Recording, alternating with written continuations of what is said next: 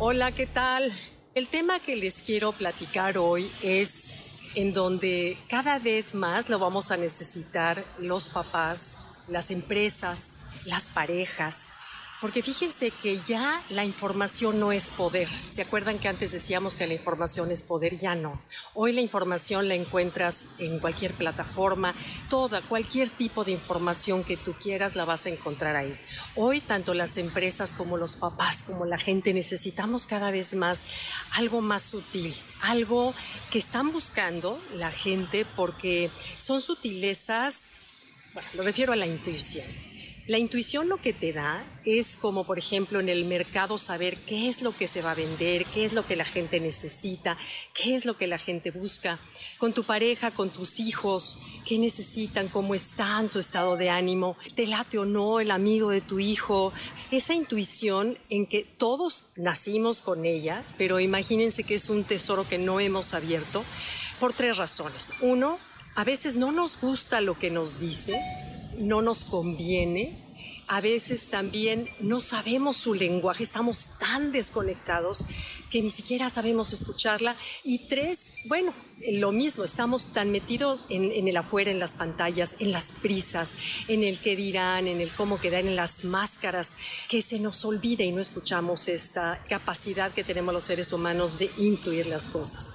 Entonces, bueno, de eso quiero hablarles hoy. ¿De dónde viene la intuición? La intuición viene la puede leer y detectar y además transmitir esa torre maravillosa de transmisión de información que es el corazón. El corazón a través de campos electromagnéticos, en fin, se han hecho exámenes y pruebas en laboratorio donde al presentarles fotografías la gente percibe antes cuando viene una foto inquietante como a lo mejor un cuchillo o viene el abrazo y el pastel de cumpleaños, el corazón antes de ver la fotografía lo detecta.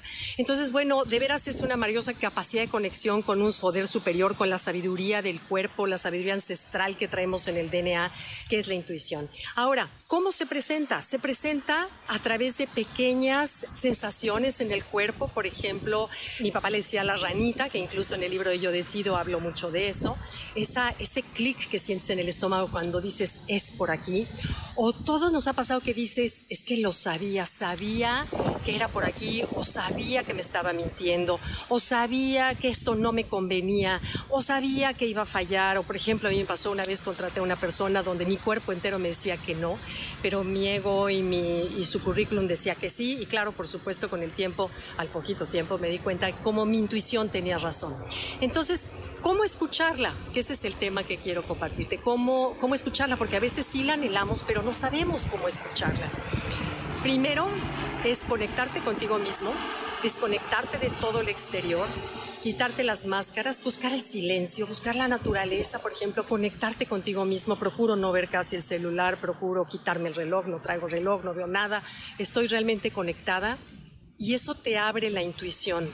Después, pregúntale a tu intuición de manera clara qué es lo que quieres resolver. Por ejemplo, ¿qué hago ante esto o lo otro? Porque las respuestas siempre las tenemos dentro de nosotros. No necesitamos preguntarle a nadie, las traemos dentro. Entonces, pregúntale, pero de manera clara. No le preguntes confuso, porque la intuición necesita de respuestas claras, tener una pregunta clara. Y después, inhala profundamente, inhalas y exhalas varias veces desde el fondo, concentrándote nada más en la inhalación y la exhalación, sin que tratar de que la mente busque la respuesta. Inhala y exhala y observa. Quédate dos minutos, tres, cinco, y observa una sensación, una, esa, ese clic, esa, a veces se siente una contractura muscular, a veces se siente un golpe de corazón que dices, ¿es esto o no es esto?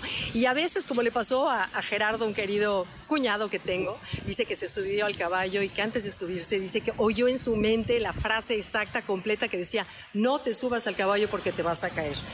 Y que eh, él dijo, ay, no, sí sé montar obviamente se subió al caballo y se cayó. Entonces, bueno, la, mente se comunica de varias formas. Lo que te invito a hacer es a que te abras a escucharla, a que procures buscar el silencio antes de, de algún lugar no sé, una cita importante antes de empezar tu día, para estar conectada con esa información maravillosa que tenemos. Haz cuenta que tienes un millón de dólares en el banco y no la has abierto, no te has dado cuenta que tenemos esa maravillosa información adentro. Y bueno, te quiero preguntar, ¿tú le haces caso a tu intuición? ¿Le has hecho caso en momentos trascendentes de tu vida? Bueno, gracias, me da mucho gusto. Nos vemos. Bye bye.